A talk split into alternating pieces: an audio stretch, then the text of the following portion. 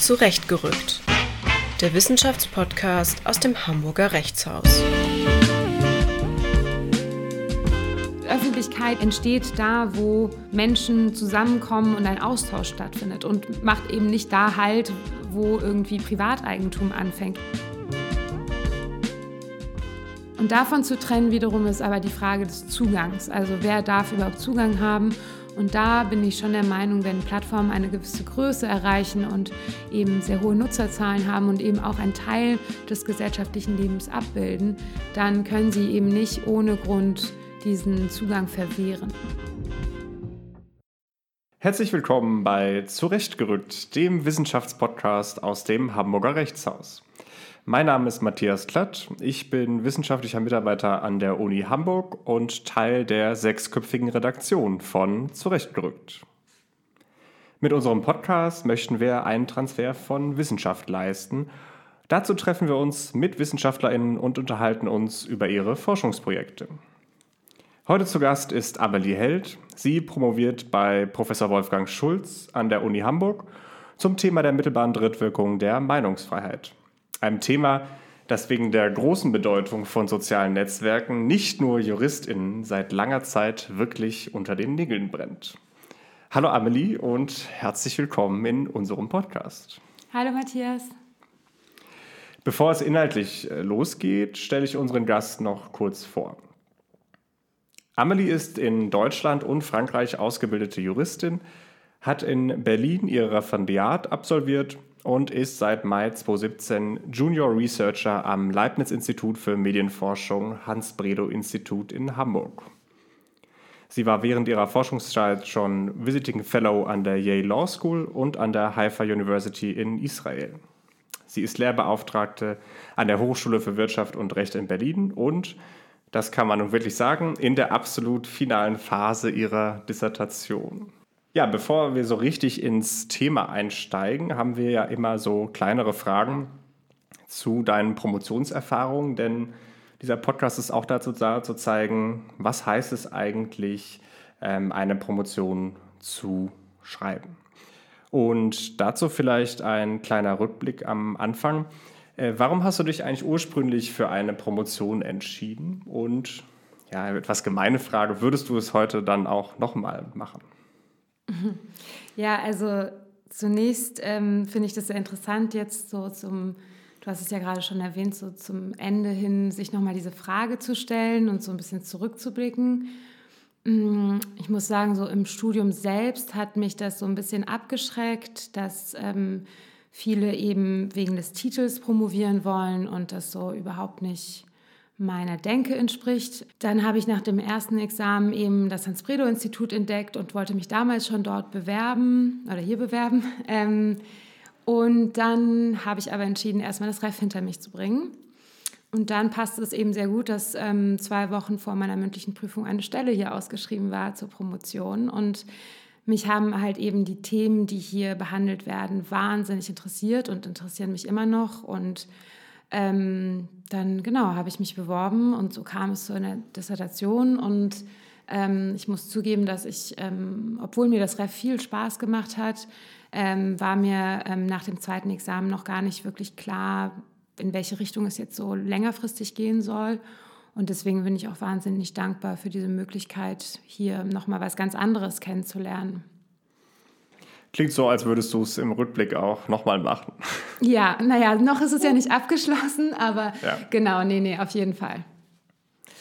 Ja, eine Frage, die eng damit verwandt ist, ist, ähm, was ist denn so die größte Herausforderung beim Promovieren aus deiner Sicht? Ähm, ja, also du hast es ja auch gerade schon erwähnt. Äh, mein Thema ist relativ viel in den Nachrichten.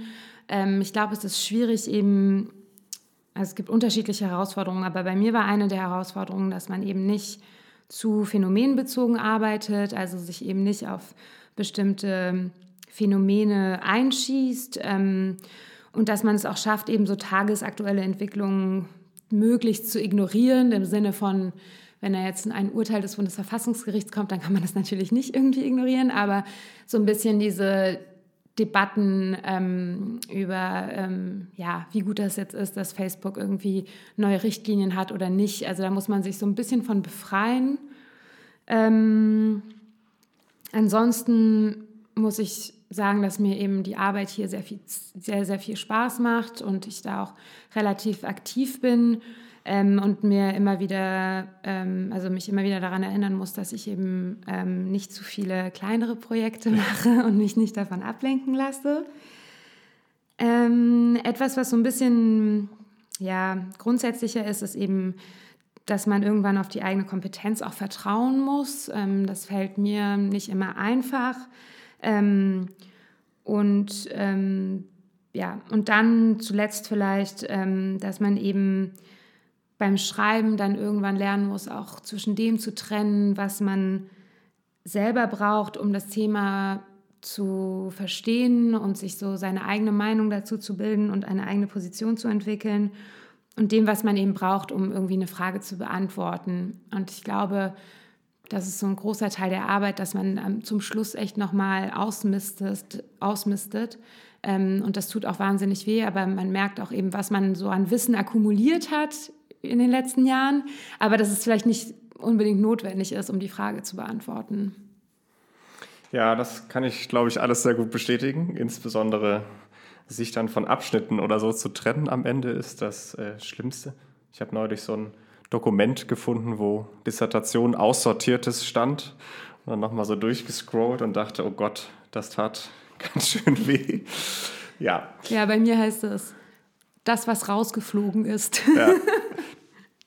Kann man ja vielleicht noch irgendwann verwerten. Mhm. Ähm, ja, vielleicht auch noch interessant für alle, die das Thema auch noch interessant finden, ähm, was glaube ich sehr viele sein dürften. Ähm, welcher Text, welches Buch oder welche AutorInnen haben dich sehr beeinflusst? Hm, du arbeitest ja international, also rechtsvergleichend und auch interdisziplinär. Das heißt, ähm, du hast ja eine Fülle von äh, ja, AutorInnen und verschiedene Arten von, von Wissenschaften vor dir. Ja, es sind sehr unterschiedliche Quellen. Ähm, ich glaube, also zum einen muss man sagen, dass mich eben, dass ich mich sehr viel mit Rechtsprechung ähm, beschäftigt habe, äh, Verfassungsrechtsprechung und dementsprechend auch viele ja, ähm, Kommentare oder ähm, also ähm, Anmerkungen oder eben Aufsätze, die aber sich um Verfassungsrechtsprechung drehen. Ich habe ja über, oder man, es geht ja bei mir um die mittelbare Drittwirkung. Also was mich schon sehr geprägt hat, ist eben ähm, ähm, Dürichs ähm, Schrift äh, Grundrechte und Zivilrechtsprechung. Ähm, also Günter Dürich, genau. Ähm, und ähm, er hat sich eben diese Frage gestellt, wie das Grundrechtssystem ja, wie das Grundrechtssystem darauf reagiert, dass eben gleichberechtigte Private ähm, auch auf Grundrechte, auf das Grundgesetz acht, also das Grundgesetz achten müssen oder eben auf Grundrechte achten müssen und ähm, hat halt sehr früh auch dieses, ähm, diese gleichberechtigten Privaten im Blick gehabt. Ähm, und äh, seine Lösung ist es eben, dass ähm, dass man eben durch wertungsausfüllungsfähige und ähm, bedürftige Generalklauseln ähm, da ähm, die Grundrechte einstrahlen lässt oder eben diese Ausstrahlungswirkung sich ergibt. Ähm, also das hat mich eben, ja, das war eben sehr wichtig äh, für mich, weil er eben auch ähm, da schon auf eine Art ähm, Abstufung eingegangen ist, nämlich ähm, dass es eben je nach Schutzbedarf einen bestimmten Intensitätsgrad geben kann bei der Drittwirkung.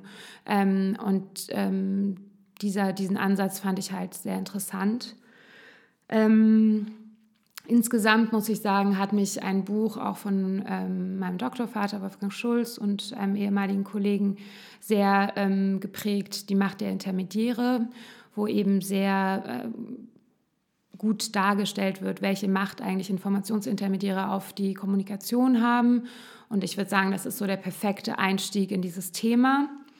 Ähm, und dann, genau, also ich habe auch rechtsvergleichend geschrieben. Ähm, Jack Balkin hat mich sehr äh, geprägt oder sehr gut in diese äh, Debatte in den USA ähm, gebracht. Ähm, Free Speech is a Triangle von ihm und ähm, ja, genau, das war so das erste. Ähm, genau, er hat auch noch einen älteren Aufsatz, der heißt Digital Speech and Democratic Culture. Der, war, der hat mich auch sehr geprägt. Und dann habe ich auch so ein bisschen bei den Sozial- und Kommunikationswissenschaftlern schauen müssen und da auf jeden Fall von auch einem Kollegen hier im Haus, Jan-Henrik Schmidt, ähm, das Konzept ähm, der persönlichen Öffentlichkeiten, also dass man eben nicht nur eine große Öffentlichkeit hat, sondern eben auf sozialen Medien kleinere Öffentlichkeiten und jeder sich so seine eigene persönliche Öffentlichkeit bild, äh, baut, wenn man das jetzt so vereinfachen kann. Ähm, Sarah Roberts, eine Wissenschaftlerin aus den USA, die sehr viel über Content Moderation geschrieben hat, beziehungsweise über die Leute, die eben Inhalte im Internet moderieren und dafür auch auf den Philippinen war und einfach da eine wahnsinnige Arbeit geleistet hat. Das aber auch so für mein Verständnis von, was ist da eigentlich gerade, was ist da eigentlich los und wie funktioniert das eigentlich alles, sehr, sehr wichtig. Und dann habe ich tatsächlich, also ich bin ja Assoziierte auch an dem, an dem Humboldt-Institut für Internet und Gesellschaft in Berlin und da hat eine ehemalige Kollegin von mir, Kirsten Gollatz, ähm, eine Promotion geschrieben mit dem Namen Die private Governance der Plattform zur Regelung grenzüberschreitender Kommunikation. Und das ist eigentlich so das kommunikationswissenschaftliche Gegenstück zu meiner DIS. Und äh, mit der habe ich mich auch viel darüber austauschen können. Ähm, und ähm, so hat mich ihre Arbeit eben auch geprägt. Sie hatte schon vor mir angefangen. Genau, also es ist so eine Mischung von eben ähm, ja, Rechtstheoretikern aus, äh, aus, von vor langer Zeit und eben sehr ähm, ähm, zeitgenössischen Werken. Ja, insbesondere den ersten Aspekt finde ich ja sehr spannend. Also, dass man, es ist ja bei dem ganzen Thema so, dass man eine sehr klassische Verfassungsrechtsfrage hat und auch schon irgendwie ewig alte Frage, die jetzt plötzlich wieder sehr, sehr, sehr relevant wird in modernen Kontexten sozusagen. Das macht ja das Thema ähm, so spannend und so wichtig. Ähm, heute stellt sich also die Frage, ähm, ist die Meinungsfreiheit ein Grundrecht, was auch Private binden kann? Also platt gesagt sind Facebook, Twitter und Co auch an die Meinungsfreiheit gebunden. Ähm, Warum ist das denn überhaupt so eine komplexe Frage? Also wenn man jetzt zum Beispiel als Nichtjurist darüber nachdenkt, denkt man ja, naja, in der Verfassung steht, Meinungsfreiheit. Was ist denn jetzt diese mittelbare Drittwirkung von, von Grundrechten? Ja, und warum braucht man die überhaupt? Genau. ähm, ja, ich glaube, das hat eben damit zu tun, dass ähm, viel von der Kommunikation, die sonst im öffentlichen Raum stattfindet oder stattgefunden hat, sich eben in den digitalen Raum verlagert hat und dort eben nicht mehr auf der Straße oder auf dem Marktplatz stattfindet, sondern eben ähm, innerhalb von sozialen Netzwerken oder auch anderen Intermediären, wie wir sie nennen, ähm, die aber von privaten Unternehmen betrieben werden. Und ähm, damit stellt sich eben die Frage, ja, gilt dann die Meinungsfreiheit zwischen zwei Privaten, also zwischen Nutzern und Plattformbetreibern, obwohl die Grundrechte ja eigentlich dazu da sind, eben als Abwehrrechte gegen den Staat zu wirken. Ähm, das Thema ist nicht ganz neu, also auch, dass eben Meinungsfreiheit zwischen Privaten wirken kann. Ähm, zum einen, ähm, also gibt es eben diese alte Rechtsprechung vom Bundesverfassungsgericht, in der das festgelegt wurde, aber ich will, wollte jetzt nochmal so ein praktisches Beispiel nennen, das es vorher auch schon gab, ist zum Beispiel im Arbeitsrecht. Da geht es ja auch darum, okay, inwieweit können Arbeitgeber ihre Arbeitnehmer ähm, ja, verpflichten, bestimmte Sachen nicht zu sagen. Ähm, das ist so ein, würde ich sagen, ein Beispiel, was viele besser, also was klarer macht, so okay, eigentlich sind es zwei Private, die einen Vertrag geschlossen haben, aber ähm, dennoch kann man da, ähm, kann die Meinungsfreiheit da eine Rolle spielen.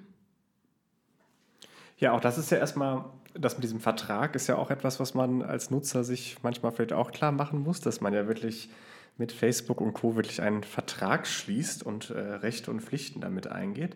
Ähm, denkt man ja mal gar nicht, wenn man da einfach nur seine E-Mail-Adresse eingibt und äh, äh, ein Passwort generiert, dass das dann wirklich ein Vertrag ist. Und in dem können dann plötzlich auch vielleicht Grundrechte ähm, eine Rolle spielen. Du hast schon gesagt, es hat viel mit Rechtsprechung zu tun. Ähm, denn wie im Ausgangspunkt beschrieben, eigentlich binden Grundrechte halt den Staat, steht in Artikel 1 Absatz 3 Grundgesetz. Auch das vielleicht erstmal eine ja, überraschende Erkenntnis, wenn man jetzt nicht recht studiert hat. Ähm, ähm, wie ist es denn dazu gekommen? Also vielleicht kannst du noch mal die Rechtsprechung so ein ganz bisschen ähm, skizzieren. Wie waren die Fälle? Ähm, warum hat man sich diese Frage gestellt? Und wie ist man darauf gekommen, dass plötzlich jetzt Grundrechte im Privaten ähm, auch eine Rolle spielen sollen? Ähm, ja, also es gibt also das erste Urteil, was da so wegweisend war ähm, seit dem Zweiten Weltkrieg, ist eben das Lüth-Urteil. Ähm, da ging es eben um einen Boykottaufruf. Ähm, und äh, man hat versucht, oder derjenige, der von diesem Boykottaufruf ähm, betroffen war, hat sich dagegen zivilrechtlich gewehrt. Und die Person, die ähm, zu dem Boykott aufgerufen hat, ähm, hat sich eben auf seine Meinungsfreiheit berufen.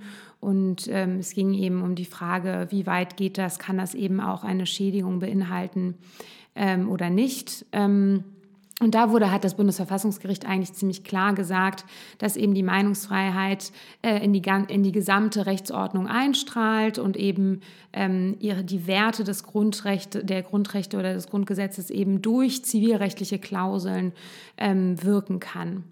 Ähm, dazu muss man sagen, dass es eigentlich ähm, in der Weimarer Reichsverfassung gab es eben einen Passus, wonach ähm, äh, die Meinungsfreiheit auch zwischen Privaten unmittelbar gelten kann. Also dass eben ähm, es nicht dieses ähm, Umweges bedarf, eigentlich nochmal ähm, ähm, eine gesetzliche Feststellung dessen zu kriegen. Also weil jetzt ist es eben so, ähm, dass ja eben man ist sozusagen die mittelbare Drittwirkung ist auch nur mittelbar, weil eben man wird durch das ähm, Urteil oder durch die Gerichtsentscheidung, die die ähm, die eben den ähm, Grundrechtsdefizit nicht sieht, wird man verletzt. Und das ist eben die Mittelsperson sozusagen zwischen den Privaten, ist dann eben das Gericht.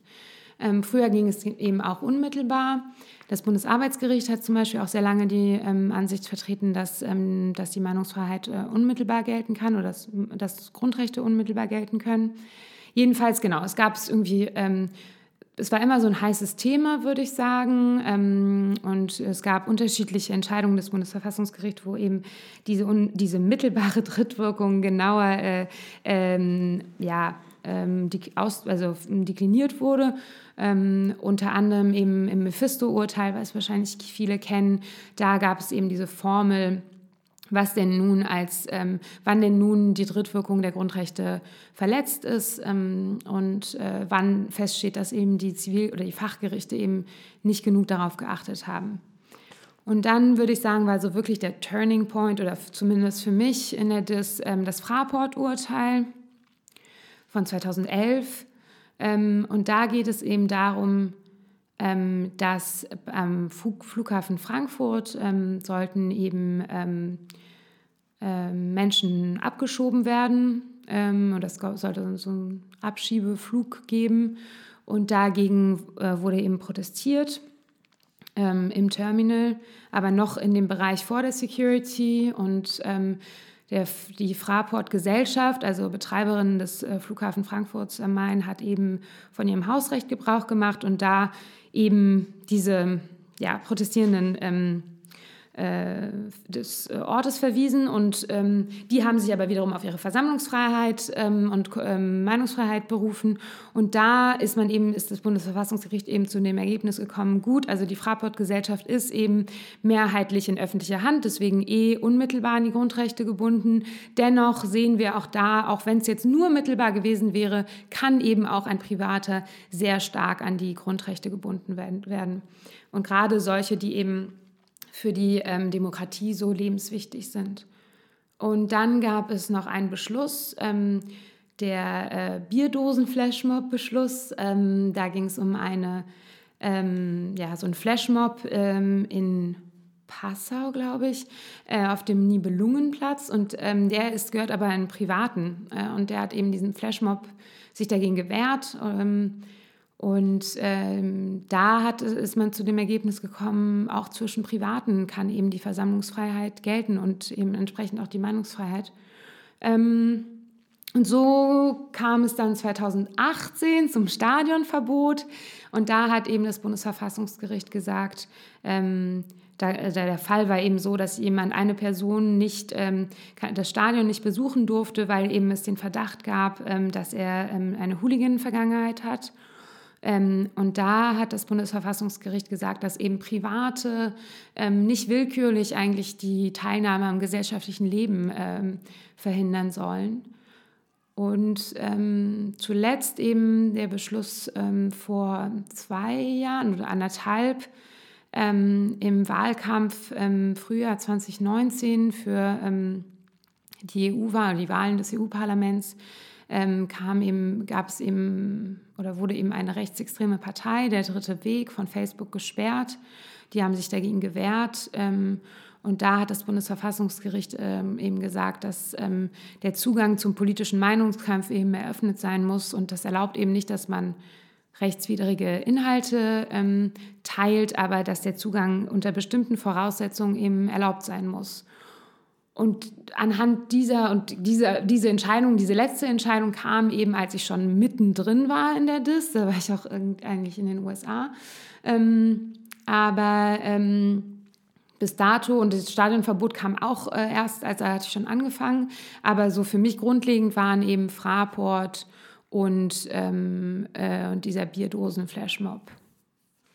Ja, vielen Dank für diesen Rückblick in die Geschichte.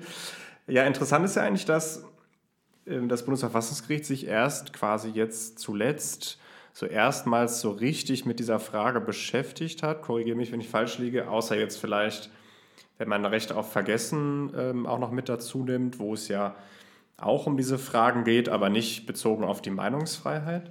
Ähm, das ist ja eigentlich ganz, ganz, ganz, ganz spannend. Ähm, das heißt ja eigentlich, dass verfassungsrechtlich die Situation sozialen Netzwerken betreffend, also die Bindung dieser ähm, Betreiber eigentlich noch offen ist, oder wie siehst du das? Ja, also ich würde sagen, dass die Frage noch nicht beantwortet ist. Ähm, es wird auch, finde ich, zu Unrecht zu viel über das Netz, also das Netzwerkdurchsetzungsgesetz in dieser Debatte gesprochen, die eigentlich nichts damit zu tun hat, so wirklich. Ähm, weil es ja eben nicht darum geht, dass Menschen gegen gesetzliche Verbote verstoßen, sondern es geht ja eben um das, um solche Kommunikate, die eben nicht gesetzlich verboten sind ähm, und wo es auf die Schranken von, also von Artikel 5 Absatz 2 einfach nicht ankommt. Und die Bindung so wirklich ähm, ist noch nicht final entschieden. Und ähm, das Bundesverfassungsgericht hat halt eben immer wieder ähm, ja, so durchblicken lassen, dass es ähm, durchaus sich mit dieser Frage beschäftigt, also diese Frage auch im Blick hat, würde ich sagen. Ähm, ich fand es auch interessant in der letzten Entscheidung zu den Rundfunkbeiträgen. Da ähm, hat es eben auch, ähm, und das ist jetzt ein ganz anderes Thema, aber da hat es eben auch ähm, nochmal ähm, darauf hingewiesen, wie ja, wie wichtig es ist, dass man eben darauf achtet, dass ähm, die Meinungsbildung weiterhin frei bleibt, dass man eben auf den Einfluss von bestimmten Technologien noch achten muss ähm, und deswegen eben auch die freie Meinungsbildung besonders schützen muss. Ähm, bei diesem Beschluss zum dritten Weg ging es halt eben auch sehr stark um die Macht und die marktbeherrschende Position von solchen Plattformen, dass man eben, dass Menschen darauf, also wortwörtlich den Grad der Angewiesenheit, dass man den beachten muss, dass Menschen eben darauf angewiesen sind. Also es hat alles sozusagen also ich glaube schon, dass es das im Blick hat, aber ähm, final beantwortet ist die Frage nicht, nee. Ja, also wir haben im Grunde so ein paar Maßstäbe oder Ideen für Maßstäbe bekommen, aber noch keine finale Entscheidung. Ähm, das BFFG wartet vielleicht noch auf den richtigen Fall oder vielleicht sitzen sie auch schon am, an dem Fall und äh, werden uns dieses oder nächstes Jahr damit überraschen. Man weiß es ja nicht. Ähm, ja, jedenfalls sehr, sehr spannend. Wir wissen also ähm, eine alte Rechtsfrage, die jetzt wieder sehr große Relevanz bekommt, aber noch vieles ungeklärt ähm, ist ich würde jetzt gerne den deutschen Raum einmal verlassen und äh, deine USA-Expertise äh, nutzen, denn du hast deine Arbeit ja rechtsvergleichend angelegt, hm, was ja, würde ich sagen, jetzt gar nicht so oft vorkommt, weil es ja auch mit sehr viel Mühen ähm, äh, verbunden ist. Ähm, wie kam denn der Rechtsvergleich vor allem mit den USA zustande? Ich denke, da stand jetzt mehr dahinter, als zu sagen, hey, cool, ich äh, habe jetzt mal sechs Monate äh, an der Ostküste. nee, genau, ich äh, Reisen ist meine große Leidenschaft. ähm, nee, in der Tat, da stand, ähm, steckt ein bisschen mehr dahinter und zwar einfach die Erkenntnis, dass ähm, die großen Plattformen, die wir nutzen, eben aus den USA kommen, ähm, aus dem Silicon Valley mehrheitlich, ähm, sich eben an einem sehr ähm, ja, US-zentrierten Rechtsverständnis orientieren ähm, ich glaube, dass es sich immer mehr nuanciert, aber grundsätzlich eben so sehr stark vom First Amendment ausgehen, was ja eigentlich eine absolute Ausnahme ist, so wenn man so verfassungsrechtlich äh, sich das überlegt. Ähm, aber genau, und da war so ein bisschen meine, also da habe ich mich eben gefragt, ja, wie ist es eigentlich, wenn wir jetzt über die, die Meinungsfreiheit der Nutzer sprechen? Also klar, ich schreibe meine Arbeit im deutschen Verfassungsrecht, aber ähm, es ist ja schon auch wichtig zu verstehen, wie diese Plattformen angelegt wurden, also von, welcher, von welchen Annahmen die ausgehen ähm, und wie eben das US-Recht damit umgeht. Und ähm, ich habe mich halt von Anfang an, also vor allem gefragt, wenn das wenn die, also wenn Plattformen von diesem US-Verständnis ausgehen, dann gibt es vielleicht im US-Recht eben eine Lösung für die Frage, die wir uns hier in Deutschland stellen. Ähm, ich bin allerdings zu dem Ergebnis gekommen, dass es eher andersrum ist. ähm, aber genau, und dann habe ich mich einfach ähm, ja, gefragt, gibt es überhaupt so etwas wie die mittelbare Drittwirkung in den USA, im US-System? Ähm, und dann eben, wie groß ist der Schutz der Meinungsfreiheit dort? Ähm, was bedeutet das überhaupt? Und ja, so kam das.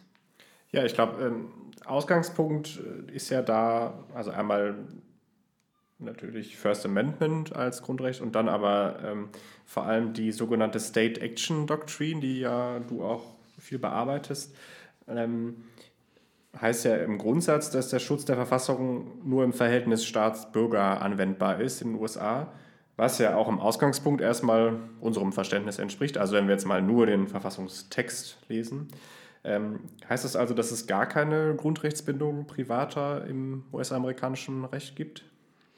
Genau, also es gibt ähm, ähm, in der State Action Doctrine zwei ähm, Ausnahmen, ähm, die grundsätzlich so ein bisschen dem nahe kommen, was wir unter mittelbarer Drittwirkung verstehen, aber eigentlich auch nur im Sinne einer Grundrechtsbindung von Privaten, also nicht mit diesem ganzen, so wie wir das jetzt haben mit, dem, mit den Gerichten, aber ähm, eben, also es gibt die Public Function Exception und die Entanglement Exception. Und die Public Function Exception ist, bedeutet eben, dass Private eigentlich die Funktionen des Staates übernommen haben und ähm, dabei muss es, also es gibt da ganz viele Kriterien und ähm, äh, Rechtsprechungen, auch schon relativ alte Rechtsprechungen des Supreme Courts, ähm, wo eben das Be große Beispiel ist, ist im Marsh versus Alabama. In dem Fall ging es eben um eine Stadt, die komplett einem Unternehmen gehört haben, hat.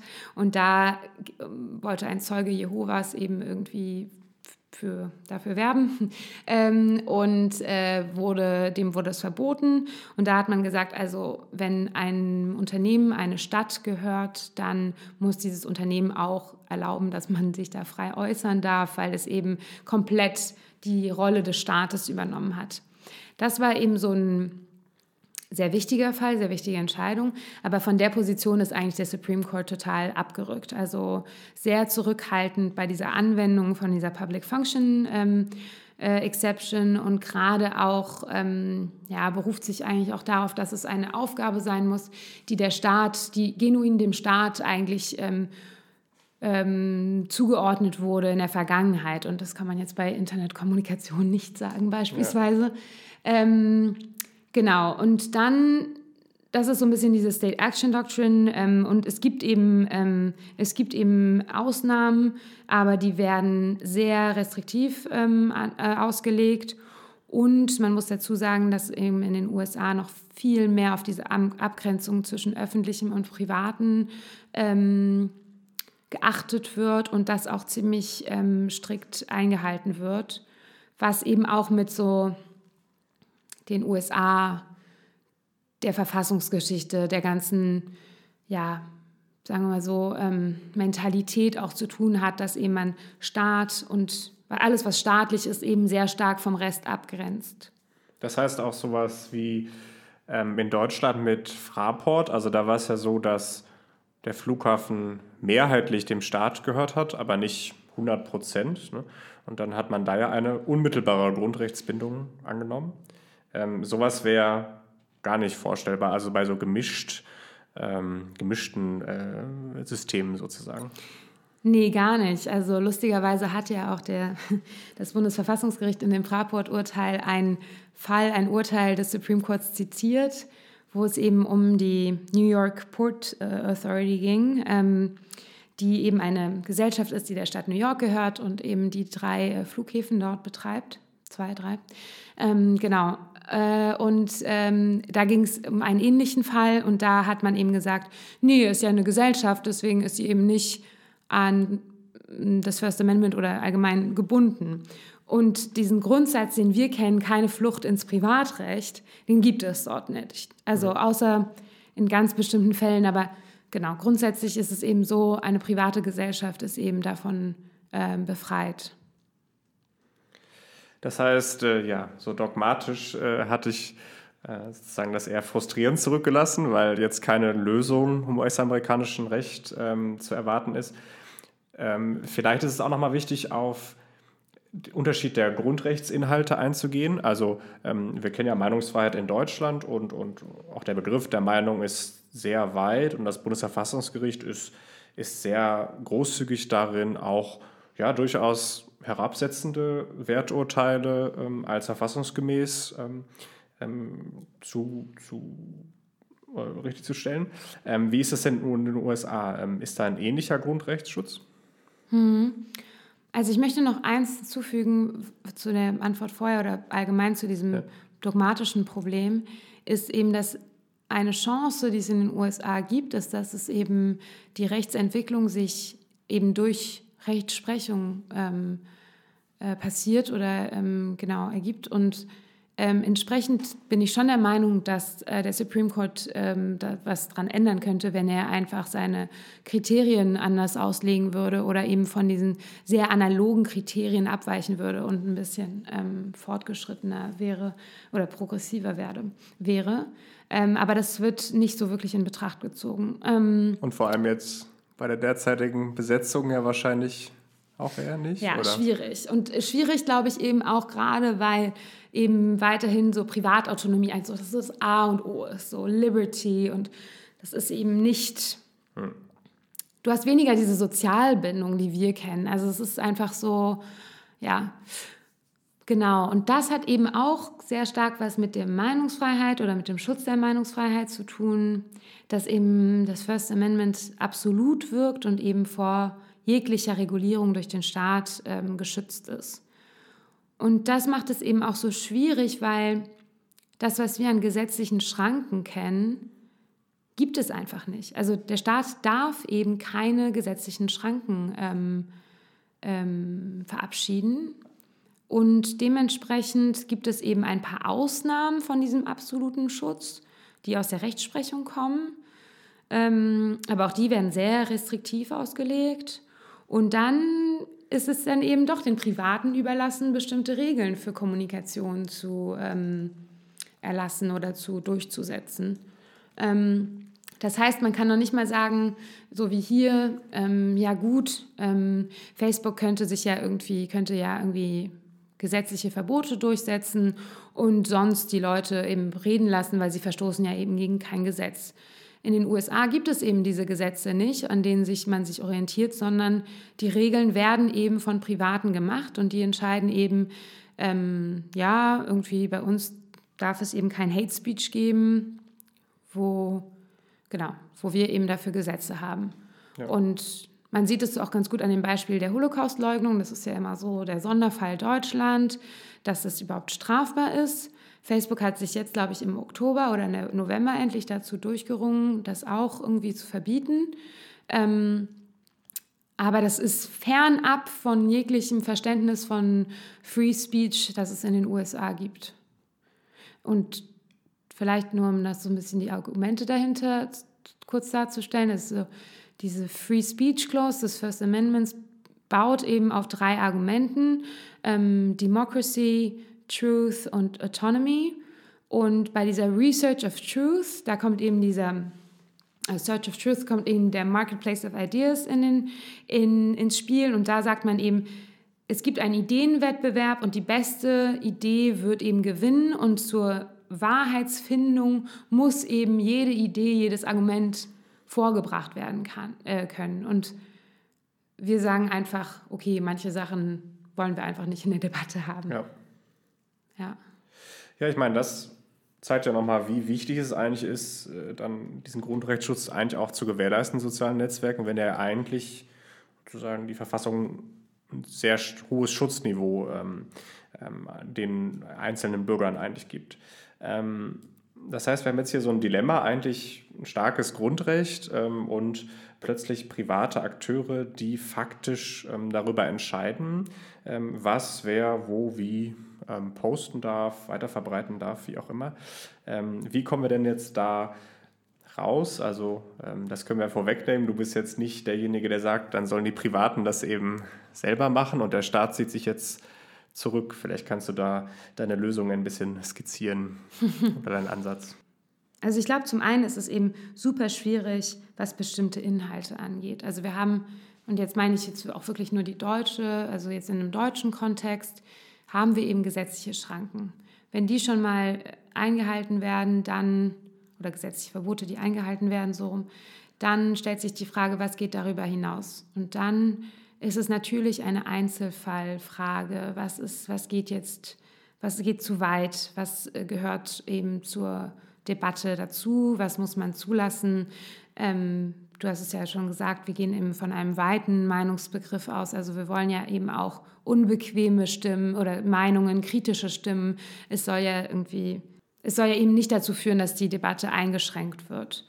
Ähm, was man eben schon machen kann, ist, dass man mit bestimmten Regeln darauf achtet, ähm, dass jeder eben ähm, weiß, welche Regeln auf ihn zukommen, welche Regeln angewandt werden und da so ein bisschen Klarheit hat. Und das ist etwas, was ich in meiner Arbeit auch gesehen habe, dass also ich habe mir so ganz alte äh, Community Standards von Facebook angeschaut und jetzt die neueren. Und am Anfang war wirklich so, wir behalten uns das Recht vor, ähm, unangemessene Inhalte zu löschen. So. Und was unangemessen war, das konnte man sich halt selber überlegen. Ähm, dann wurden sie ein bisschen konkreter ähm, und jetzt sind sie halt ziemlich konkret mit Beispielen, mit Ja, Nein, das geht, das geht nicht und und und. Das ist so differenziert, wie es noch nie war, ja. Und ähm, das ist auch bei anderen Plattformen zu sehen. Das heißt, ich glaube, aktuell haben wir eigentlich ein ganz gutes ähm, ähm, also sehr gut verständliche Regeln. Und so gesehen kann man eben auch davon ausgehen, oder wenn man diese verfassungsrechtlichen ähm, Kriterien heranzieht, dass man einerseits die Meinungsfreiheit des Nutzers hat, aber eben auf der anderen Seite auch das Recht der Plattform zu entscheiden, was möchte ich eigentlich, dass hier bei mir stattfindet.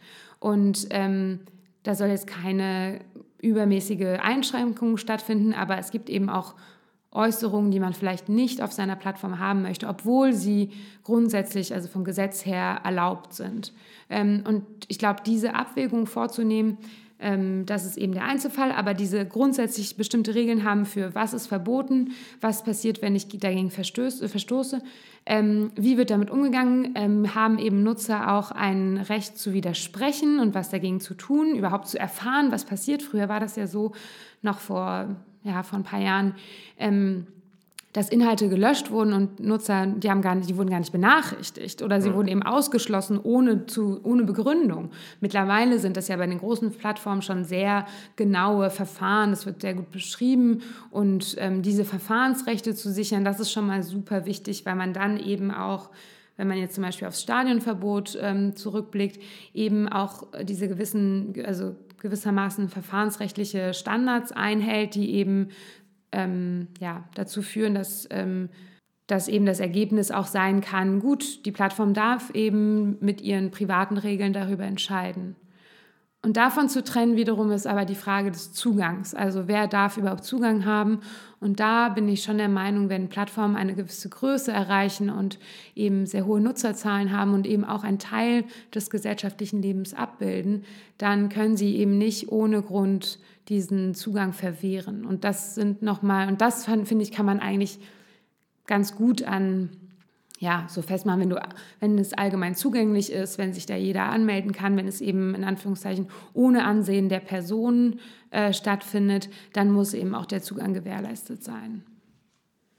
Ja, sehr spannend. Ähm, in dem Kontext kann man ja auch über so neuere Entwicklungen wie Facebook Oversight Board nachdenken, also dass quasi jetzt ja Plattformen ja, gerichtsähnliche Kontrollmechanismen ähm, schaffen und wenn ich ich jetzt richtig verstehe, würdest du das auch als einen sinnvollen Schritt sehen, grundsätzlich ähm, die Rechte der NutzerInnen zu, zu stärken? Oder ist es vielleicht in gewissen Teilen auch eine ja, gefährliche Privatisierung von ähm, Kontrolle? Ja, ich finde die Frage, also, also ich finde das äh, Facebook Oversight Board echt ein spannendes Beispiel und nicht, also die Frage ist nicht ganz einfach zu beantworten. Zum einen wünschen wir uns natürlich, dass es eben mehr von so unabhängigen Dritten gibt, die eben ähm, über bestimmte Fälle entscheiden, ihre Expertise einbringen ähm, und sozusagen das Problem bei, dieser, bei diesem Thema ist ja auch, wenn der Staat zu viel einschränkt, dann haben wir eben ein Problem, also so ein Übermaßverbot, ähm, Verstoß und, und beim, wenn es Private sind, dann sagen wir eben, die Private dürfen nicht, die Privaten dürfen nicht so viel Macht über Kommunikation haben. Wohingegen, wenn es so nochmal so ein neutraler Dritter reinkommt, kann man, ist es irgendwie alles ein bisschen ausbalancierter. So, also grundsätzlich ist es richtig. Ich würde auch zum Beispiel sagen, also es geht ja um den Facebook Oversight Board. Ich würde auch sagen, dass die durchaus unabhängig sind von Facebook. Natürlich sind sie aber an die, also bearbeiten sie ja nur die Fälle, die bei Facebook landen oder sind, passieren. Ähm, und ich bin auch sehr kritisch, was diese so Verlagerung von Verfahren außerhalb der Rechtsprechung sind. Also ich finde einfach so, wir haben Gerichte, die sind dafür da, über diese Grundsatzfragen zu entscheiden. Und es sind ja auch gerade die komplizierten Fragen, die ähm, auch vor dem Oversight Board landen. Und wenn man mir dann sagt, so ja, aber die Gerichte würden das nicht schaffen, dann denke ich mir halt auch so, naja gut, also der Oversight Board nimmt sich auch Zeit für solche Entscheidungen und es passiert vielleicht ein bisschen schneller, aber am Ende des Tages sind es eben, ist es eben kein demokratisch legitimiertes Organ und entscheidet aber über sehr wichtige Fragen. Und natürlich kann man danach immer noch, ist der, also damit ist der Rechtsweg ja nicht verschlossen, man kann immer noch vor Gericht ziehen. Aber ich glaube kaum, dass wenn jemand da eine Entscheidung erreicht hat, dann nochmal vor Gericht zieht. Und ich glaube auch, dass es doch eine gewisse Präzedenzwirkung entfalten wird, weil eben Facebook so eine riesige Plattform ist, ähm, dass wenn Facebook und Instagram diese Entscheidungen umsetzen, das hat schon, wird Einfluss auf unsere Gesellschaft haben. Also ich finde, das kann man nicht so komplett von der Hand weisen. Gestern kamen ja die ersten Entscheidungen vom Facebook Oversight Board. Ähm, ich habe mir jetzt noch nicht alle durchgelesen, aber ich habe mir eine durchgelesen zu dem Nacktheitsverbot, was auch ein Thema ist, was eben, genau, Facebook ist ja sehr restriktiv mit so nackter Haut und hm. überhaupt Abbildungen und das habe ich mir auch in der DIS angeschaut und da hat jetzt eben der Oversight Board auch zu dem Ergebnis gekommen, so die Regelungen waren nicht klar genug, es gibt eben die, eine gewisse ja, Unbestimmtheit dieses Verbots und ähm, grundsätzlich darf es eben auch nicht komplett automatisiert durchgesetzt werden. Also man merkt auch einfach so an der Argumentation, es sind halt eben auch viele Juristen und sie arbeiten halt wie ein Gericht, ja. Und das ist eben schon fragwürdig, in welche Richtung das geht. Ja, ja. ja finde ich einen wichtigen Hinweis auch, dass mit wer nimmt dann staatlichen Rechtsschutz noch äh, wahr? Ich finde es immer so ein Problem, wenn man sagt, ja, wir haben ja eine Rechtsordnung und Gerichte und der Bürger kann ja dann zu Gericht gehen und am Ende landet er beim Verfassungsgericht und das schützt ja toll die Grundrechte. Also dieser Rechtsschutz ist erstmal wahnsinnig teuer und, also nicht das Verfassungsgericht, aber bis dahin. Und das Ganze ist ja auch super langwierig. Ähm, und da braucht man wirklich ja eher gesellschaftliche Organisationen oder ja, wirklich Zusammenschlüsse, die sowas dann, dann durchfechten, als der einzelne Nutzer, der das jetzt wegen eines wegen eines Postings macht. Ähm, ich würde, weil wir so langsam auf die Zielgeraden kommen müssen, ähm, noch zu dem äh, interdisziplinären Charakter einmal kurz kommen. Was würdest du sagen, ähm, war da das Wertvolle für dich? Du hast dich ja viel mit Öffentlichkeitstheorien ähm, befasst, also viel mit Sozialwissenschaften, Kommunikationswissenschaften. Was würdest du sagen, hat das für einen ähm, Impact auf deine Arbeit gehabt? Also es ist eine unglaubliche Bereicherung zum einen. Also jetzt mal so abstrakt gesagt, glaube ich, es ist für uns Juristen sehr gut, auch mal bei den anderen zu schauen ja, unbedingt. und äh, eben unser dahingehend unseren Horizont zu erweitern. Ich habe eben auch die, die große, das Glück, eben diese, ähm, diese Forschung in-house zu haben. Das hat auf jeden Fall dazu beigetragen, dass ich über diese grundsätzliche Dichotomie von privatem und öffentlichem noch viel mehr ähm, hinweggekommen bin äh, oder so noch das also die Öffentlichkeit ist eben entsteht da wo Menschen zusammenkommen und ein Austausch stattfindet und macht eben nicht da halt, wo irgendwie Privateigentum anfängt. Und ich finde, das ist eben eine Flexibilisierung des Denkens, also dass man einfach merkt, okay, auch zwischen Privaten oder also auch öffentlich kann halt auch Öffentlichkeit kann eben auch privat hergestellt werden und das bedeutet eben Gesellschaft passiert auch dort und macht eben nicht an dieser Grenze irgendwie Schluss. Ähm, und das ist für uns Juristen, glaube ich, sehr wichtig zu verstehen. Ähm, wir können jetzt nicht irgendwie sagen, ah, da gilt ein Privatvertrag und deswegen oder ein Vertrag und deswegen ist das eben nicht mehr Teil irgendwie des öffentlichen Lebens. Nein, so ist eben das Leben nicht. Also ich finde es irgendwie so ein bisschen Realitäts ähm, ja, also es hat mir so ein bisschen die gewisse, die, die Realität so ein bisschen näher gebracht oder es so für mich irgendwie greifbarer gemacht, was so diese Plattformöffentlichkeiten angeht. Gleichzeitig ist es halt auch super spannend zu sehen, dass diese Öffentlichkeitstheorien halt so ultra ja, immer noch krass diskutiert werden und ja. eben man denkt, also so ein bisschen wie mein Thema mittelbare Drittwirkung, jeder hat da irgendwie eine Meinung zu und es wird immer weiterentwickelt ähm, und jetzt irgendwie wie jetzt eigentlich Öffentlichkeit im Internet entsteht und was ist jetzt eine private oder eine Semi-Öffentlichkeit oder ähm, dass es halt auch wird, also wird weiter diskutiert und es ist eben auch kein abgeschlossenes Thema. Und das fand ich irgendwie auch ganz spannend zu sehen. Ja, total. Ich glaube, das ist ja auch, also einerseits für Juristen ein super wichtiges Thema, ähm, aber ja auch was, was man vielleicht bei Nutzern immer oft, oft merkt, dass sie vielleicht gar nicht realisieren, dass das gerade Öffentlichkeit ist, in der sie sich ähm, befinden. Ähm, vielleicht gerade bei Kindern auch ein großes Thema, dass man denen das auch, auch beibringt, dass man hier gerade äh, in der Öffentlichkeit ist. Ja, ich würde äh, lieben gern noch ganz, ganz lange quatschen, aber wir haben uns immer ein kleines Zeitlimit gesetzt. Äh, vielen Dank, liebe Amelie, auf jeden Fall. Das hat großen Spaß gemacht. Ja, in vielen der, Dank für die Einladung. Ja, sehr gern. Ähm, in der nächsten Folge ähm, gibt es etwas Neues von uns. Wir werden einen zweites Format vorstellen, ähm, in dem wir nicht ein Forschungsprojekt vorstellen möchten, sondern allgemeiner Themen rund um das Recht und die Rechtswissenschaft behandeln werden. Wir nennen es Feature.